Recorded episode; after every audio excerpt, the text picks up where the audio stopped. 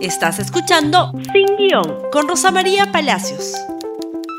Muy buenos días y bienvenidos a Sin Guión. Esta mañana vamos a tener en cualquier momento una interrupción.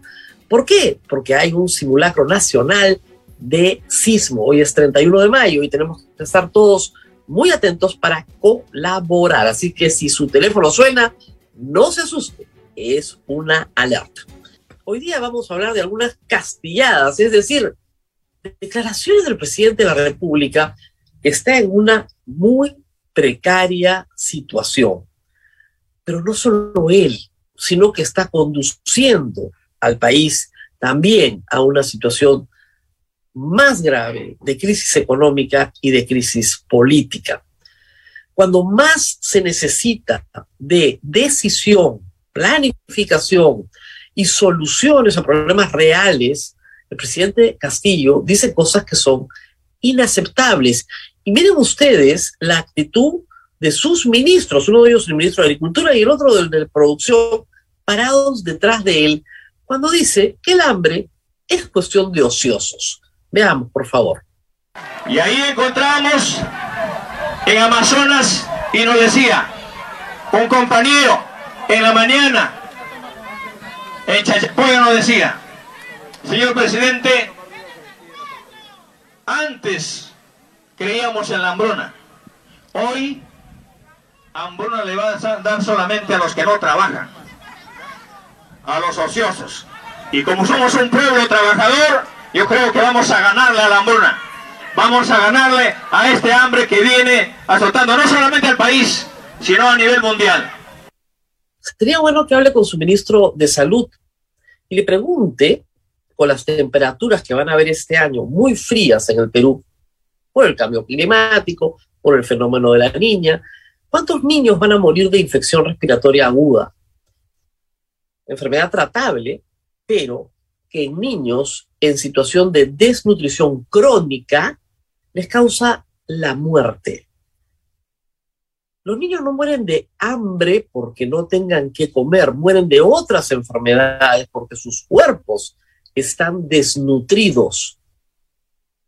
No es un tema para la plazuela, es un tema para definir políticas públicas, un tema en el que intersectorialmente tiene que trabajar salud, educación, el MIRIS, el Ministerio de Agricultura y el Ministerio de la Producción y los dos ministros detrás del presidente bien sonrientes, como si esto fuera gracioso, porque no es un tema de ociosidad. Me hacen recordar a esa gente que dice ser liberal y que dice que el pobre es pobre por su culpa, porque es ocioso, porque no trabaja. O recordar a esa gente que al principio de la pandemia decía que la gente que se moría se moría por su culpa, porque era sucia, porque no se lavaba las manos, porque no cumplía las normas del distanciamiento social. Es terrible tener esa percepción por parte del presidente de la República. Pero ayer, en estos festivales que se llaman consejos de ministros y que no lo son, porque no acuerdan nada, volvió a la carga esta vez victimizándose, porque lo están, según él, persiguiendo. Escuchemos, por favor. Pero aunque le salga ronchas, vamos a seguir al lado del pueblo y atender al pueblo. Y debo decirla con indignación que hoy en día se ha desatado una persecución política irracional a mi persona, al presidente de la República. Una, no solamente al presidente, sino a diferentes ministerios. ¿Y el resto de gestiones? ¿Y los demás presidentes de la República? ¿Y los demás ministros? ¿Fueron santos? ¿No tienen nada ahora? O sea, se ha, se ha sepultado los problemas del Perú. Entonces, los problemas del Perú están naciendo recién en este gobierno.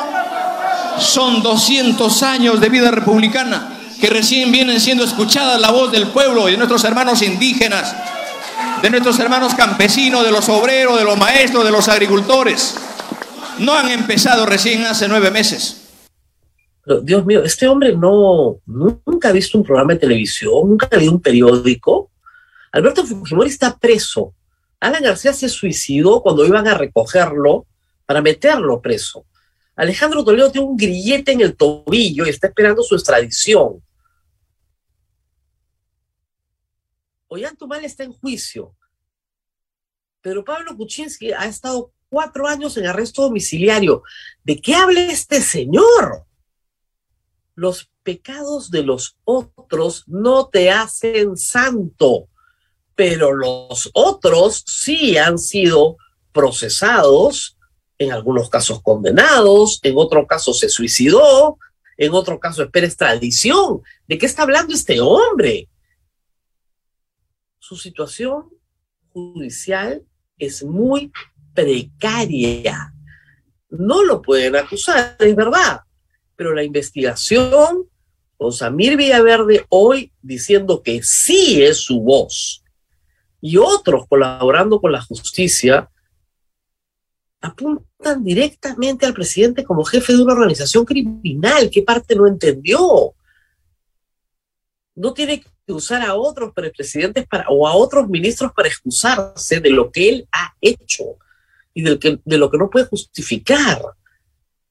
Porque si no se benefició económicamente, que ya hay una declaración que dice lo contrario, por lo menos permitió que todo este círculo de confianza operara de la forma en la que operó durante varios meses.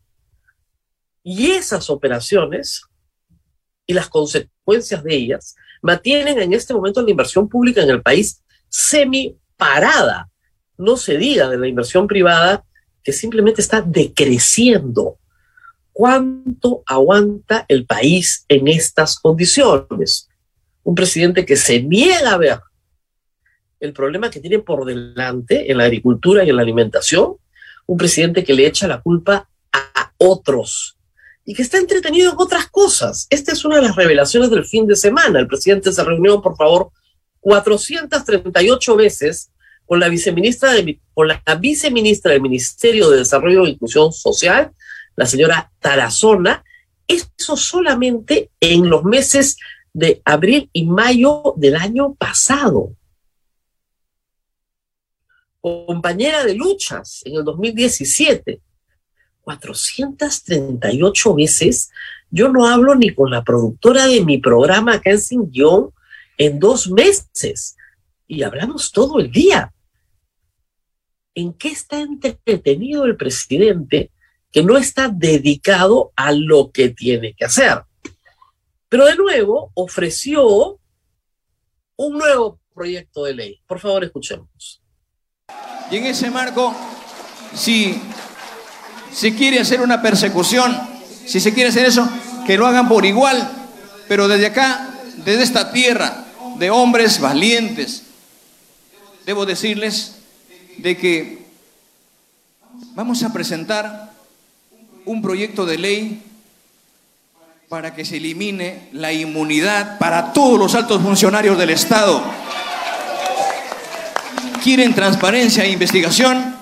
Sometámonos todos, el Poder Ejecutivo, el Poder Legislativo, el Poder Judicial, el Ministerio Público, todos los funcionarios del Estado para transparentar al país y para trabajar de la mano. Queridos compatriotas, debo decirles de que voy a ser vigilante del accionar de los ministros.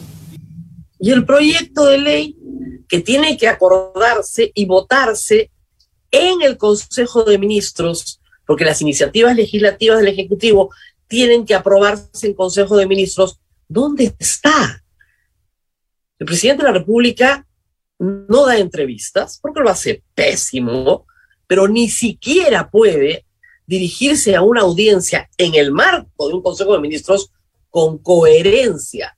Primero quiere que persigan a los otros presidentes. Están perseguidos. Luego dice que va a pasar un proyecto de ley para que los persigan a todos hoy.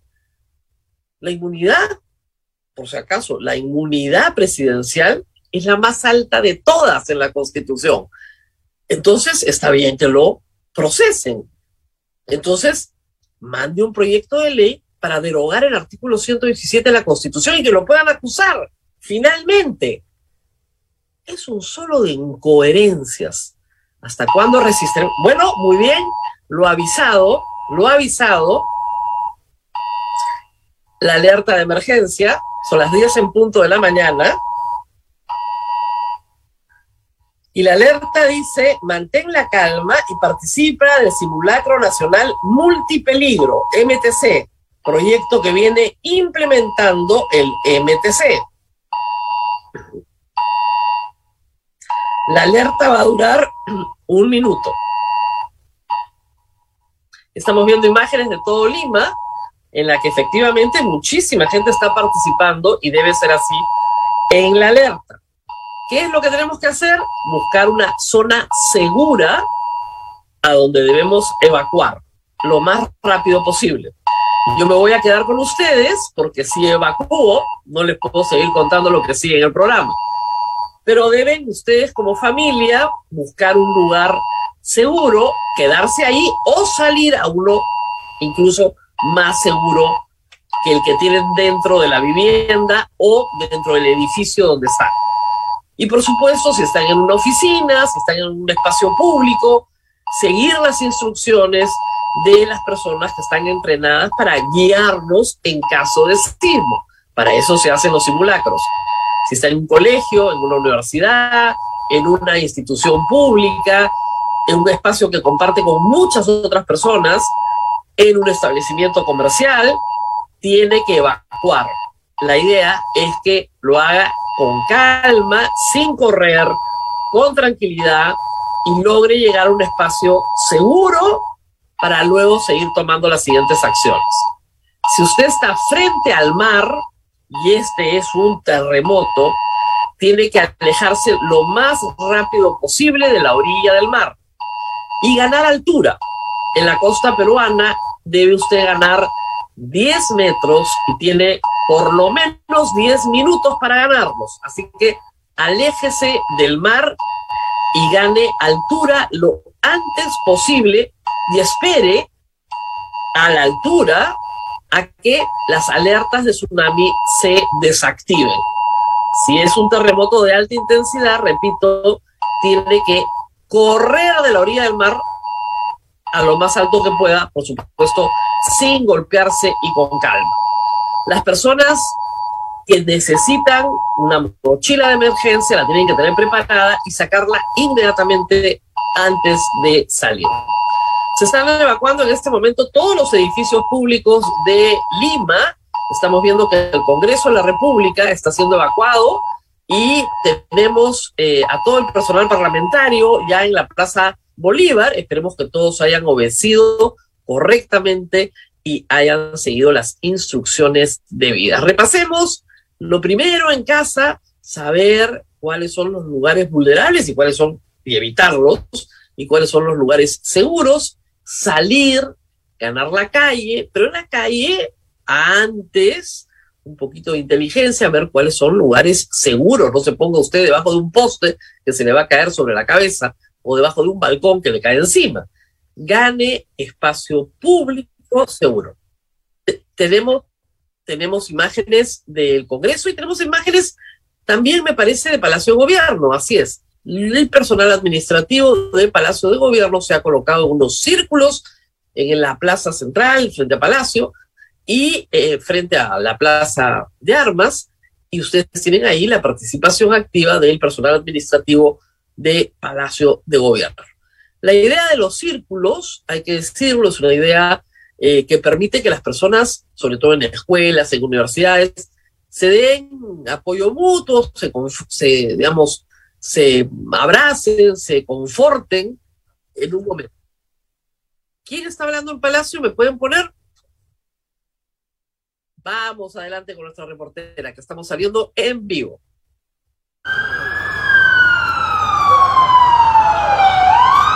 Ahí vemos incluso los eh, colaboradores que están trasladando algunas camillas, simulando pues que eh, la posible existencia de algunos heridos en caso se eh, efectúe un sismo en nuestro país.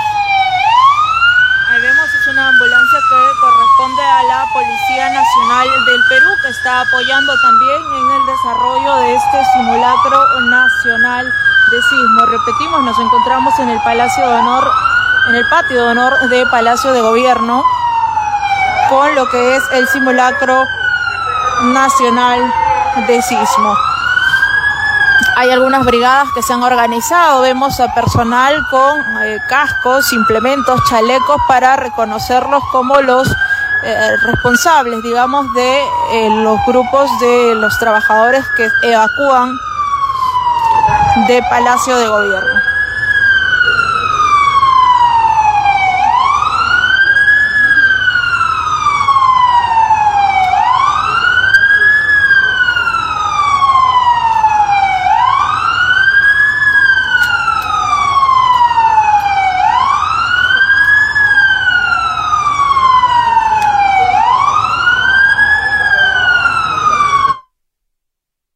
Bien, ya están de regreso conmigo. Resumen ejecutivo muy rápido, las cosas que tenemos que recordar en un simulacro si está en casa, identifique las zonas seguras, identifique las zonas vulnerables donde no quiere estar en un momento de terremoto y evacúe con calma hacia la calle.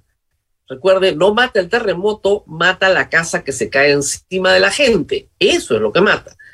Si usted está en un espacio público, una oficina pública o privada, un centro comercial, una escuela, una universidad, siga las instrucciones que van a ser indicadas de antemano. En caso de estar en un edificio muy alto, lo más seguro es que usted permanezca dentro del edificio porque no va a poder evacuar a velocidad y es posible que muchas cosas caigan del edificio hacia abajo en el momento en que usted sale y nadie quiere terminar herido, ¿no es cierto?, en un evento de esta magnitud. Si usted está en la orilla del mar, tiene que alejarse lo más rápido posible y ganar altura. Para la costa peruana, de 10 a 15 metros de altura es suficiente, pero aléjese del mar. Después pregunta, lo primero es tomar su mochila de emergencia, después pregunta, aléjese del mar todo lo que pueda y permanezca a la espera de que se levante cualquier alerta de tsunami. Eso es el resumen lo que hay que hacer. Para quienes frecuentan determinados espacios, siempre la oficina, el trabajo, la fábrica, la escuela, la universidad, es bueno conocer cuáles son los protocolos y un simulacro como este sirve para ese fin. El punto es estar preparado terremoto va a haber de todas maneras. Lo que nadie le puede decir es cuándo. Por lo tanto, hay que estar preparados siempre. Y espero que todos hayan regresado ya para continuar con el programa, porque hay que decir algo al presidente Castillo también. Ayer cumplió su palabra y en el último día observó la ley que le quita autonomía a la SUNEDU sí sé que se llama de otra forma, se llama Ley de Autonomía Universitaria, pero es la ley que le quita autonomía a la SUNEDU. Y sobre esto, la SUNEDU sacó un hilo que debemos compartir con ustedes en Twitter. Adelante, por favor. La SUNEDU saluda la decisión del Ejecutivo de de observar la autógrafa de ley que atenta contra la reforma universitaria. La decisión del Ejecutivo se basa en los siguientes elementos, por favor. Siguiente, los proyectos de ley parten de la suposición errónea de que la ley universitaria vulnera la autonomía universitaria, cuando en realidad lo reconoce y desarrolla en concordancia con lo establecido en la Constitución. Y eso no lo dice solo SUNED, lo dice el Tribunal Constitucional, porque ya hay sentencia sobre esto. Siguiente, por favor. Además, le quita al Ministerio de Educación el rol rector de la política de aseguramiento de la calidad de la educación superior universitaria, lo que afectaría el financiamiento que reciben las universidades públicas. O sea, quitaron al Minedu, lo quitaron como ente rector de la educación superior en el Perú, lo cual es una barbaridad, francamente, pero en fin, eso fue lo que hicieron. ¿Qué más? Siguiente, por favor. Por otro lado, le quitan la SUNEDU. Ah, ahí está, la madre del cordero la potestad de revisar y mejorar en el tiempo las condiciones básicas de calidad, lo que impactaría negativamente en el mejoramiento continuo de la calidad universitaria. Y eso es una barbaridad también, porque no quieren que revises condiciones básicas de calidad. Ya, ya me licenciaste, nunca más me vuelves a revisar. ¿Están locos? Es un procedimiento que tiene que renovarse en el tiempo y mejorar en el tiempo. Siguiente, por favor. Finalmente, el Ejecutivo alerta que la incorporación de representantes de universidades supercisadas, esto era lo más grave, el Consejo Directivo atenta contra la imparcialidad, autonomía e independencia de la SUNED. Esto era convertir al juez, ¿no es cierto?, en parte. De ninguna manera. SUNEDU no puede tener representantes de universidades en su directorio. Si no, pues nos regulamos nosotros mismos. Esa experiencia se llamó Asamblea Nacional de Rectores y generó el desastre del cual salimos con la nueva ley universitaria.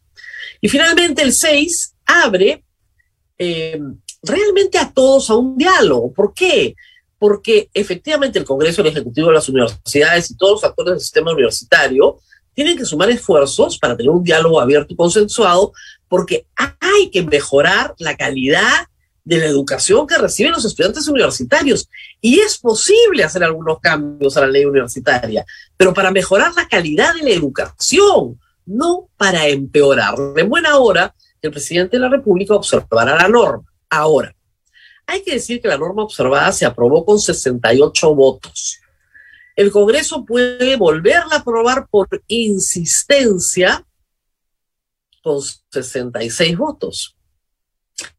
Basta que tres congresistas entren en razón, ojalá, ojalá, pero se hace difícil porque esta es una norma que responde al interés particular de un conjunto de propietarios de universidades que han levantado esos votos uno a uno y que implican serios y muy cuestionables compromisos. Esperemos que entren en razón y que el Congreso no insista en destruir la calidad de los títulos universitarios que se darán en el futuro gracias a un proceso de licenciamiento que sacó de escena a casi 50 universidades de pésima calidad, que ya no pueden seguir estafando a los alumnos y a sus padres. Muy bien, nos tenemos que ir. Muy bien, ahora sí, esto ha sido todo por hoy en este programa accidentado. No se olviden de compartirlo en Twitter, en Facebook, en Instagram y en YouTube. Y si hubiera un terremoto de verdad, de verdad, así espantoso, no sé si me quedo con ustedes durante todo el programa. Pero esta vez fue un simulacro.